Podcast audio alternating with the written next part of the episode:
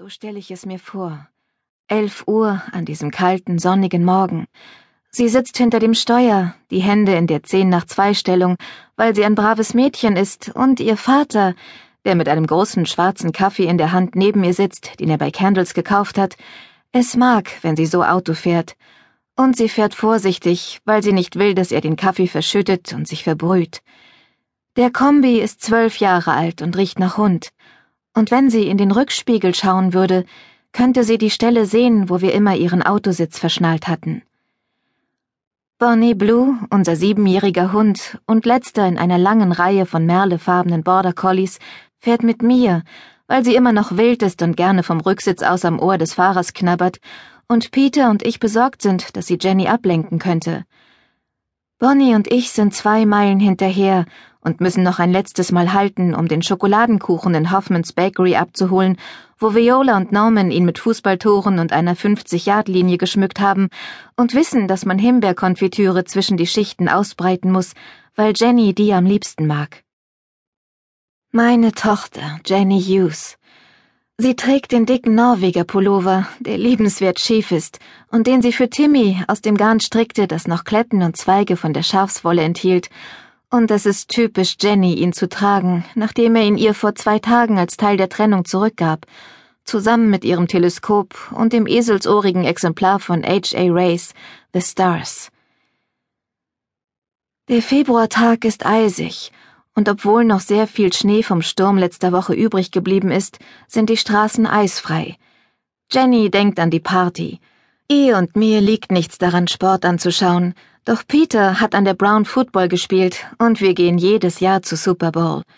Jenny kocht gerne und zusammen werden wir Chili, Hühnerflügel und Guacamole machen. Letztes Jahr kam Timmy zu uns und die beiden kuschelten sich auf dem Sofa zusammen und flüsterten und lachten, umgeben von Peter und unseren Freunden. Ich glaube nicht, dass ich auch nur eine Minute von dem Spiel mitbekommen habe, so fasziniert war ich von dem Anblick meiner verliebten Tochter. Jenny ist im November 16 geworden. Ihr Führerschein ist ganz frisch und beim Fahren zeigt sie wie bei allem anderen Verantwortungsgefühl.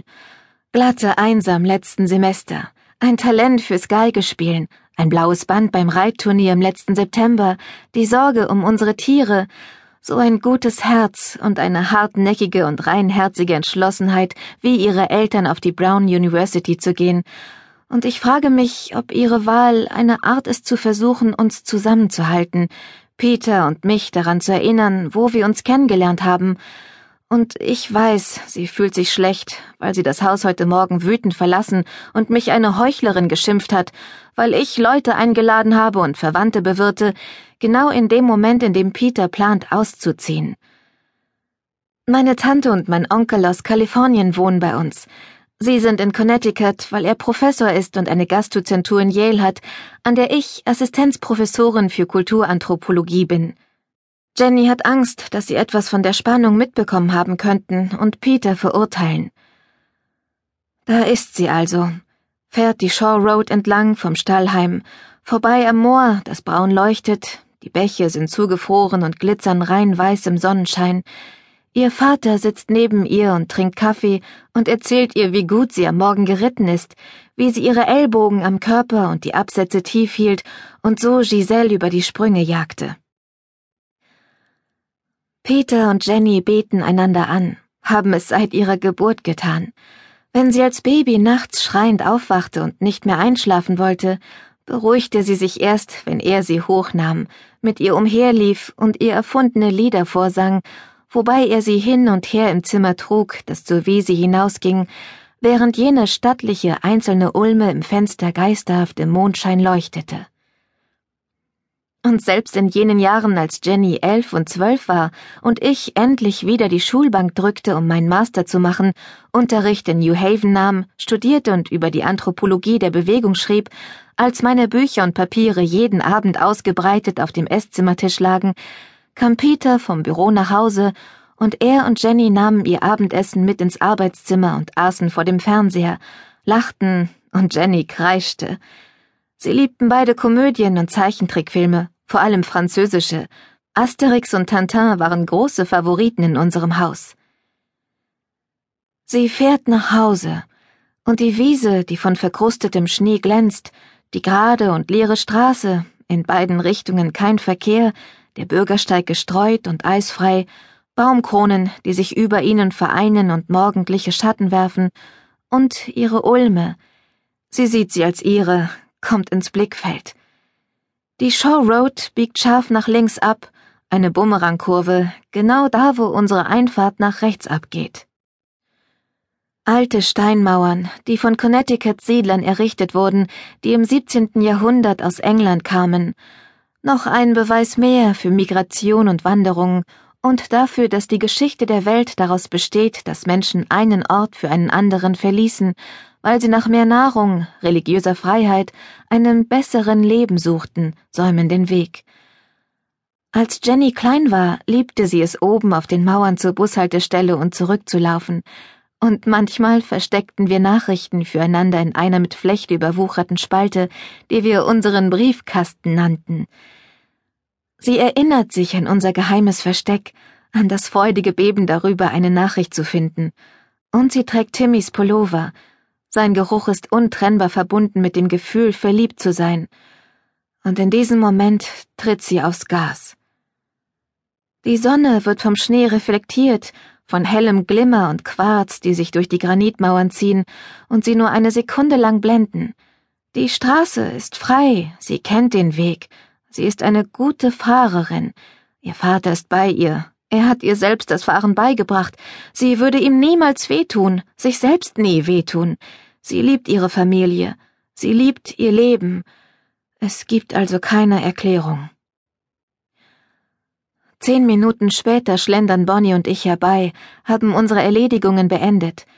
Wir haben noch ein paar Stunden, bevor unsere Freunde auftauchen werden, um sich das Spiel anzuschauen, und ich sehne mich nach Zeit mit Jenny.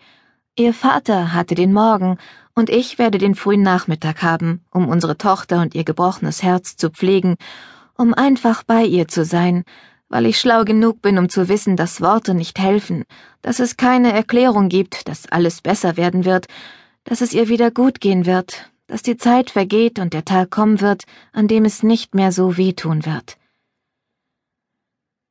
Black Hall ist eine Kleinstadt, und wenn man Sirenen hört, sagt einem der Magen nach unten, weil man sich ziemlich sicher ist, dass, was immer es ist, jemanden betreffen wird, den man kennt. Als ich die Shore Road entlangfahre, verlangsame ich das Tempo, um die Feuerwehr vorbeizulassen. Bonnie marschiert auf dem Rücksitz hin und her.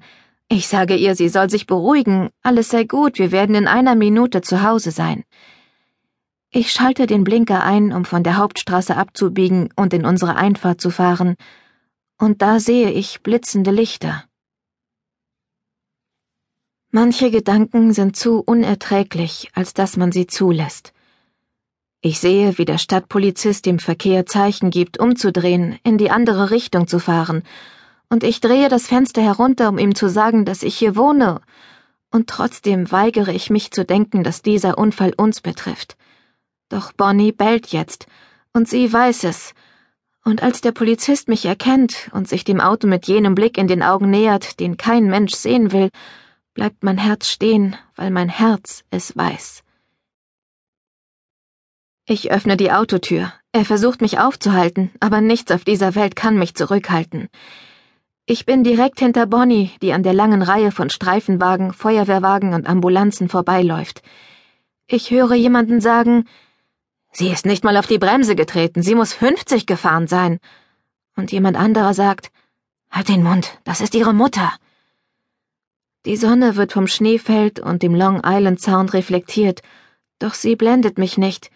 Ich sehe alles, und mein Geist macht ein Bild von allem, was da ist, und von allem, was nicht da ist. Die Erinnerung wird mir für immer bleiben, selbst wenn ich in der Zukunft 3000 Meilen weit wegfahre. Entfernung kann dem nichts anhaben. Das Auto, das zerquetscht an der Mauer klebt, Fahnen aus schwarzem Rauch, Rettungshelfer, die keinen haben, den sie retten können und mich durchlassen, Spinnweben aus Blut auf den Gesichtern meiner Tochter und meines Mannes, die da auf dem schneebedeckten Boden liegen, Bonnie zwischen ihnen, die nicht heult, sondern nur leise und sanft klagt, und die geliebte Ulme, deren Äste nackt vor dem blauen Himmel aufragen. Sie muss das Letzte gewesen sein, was Jenny und Peter auf Erden gesehen haben.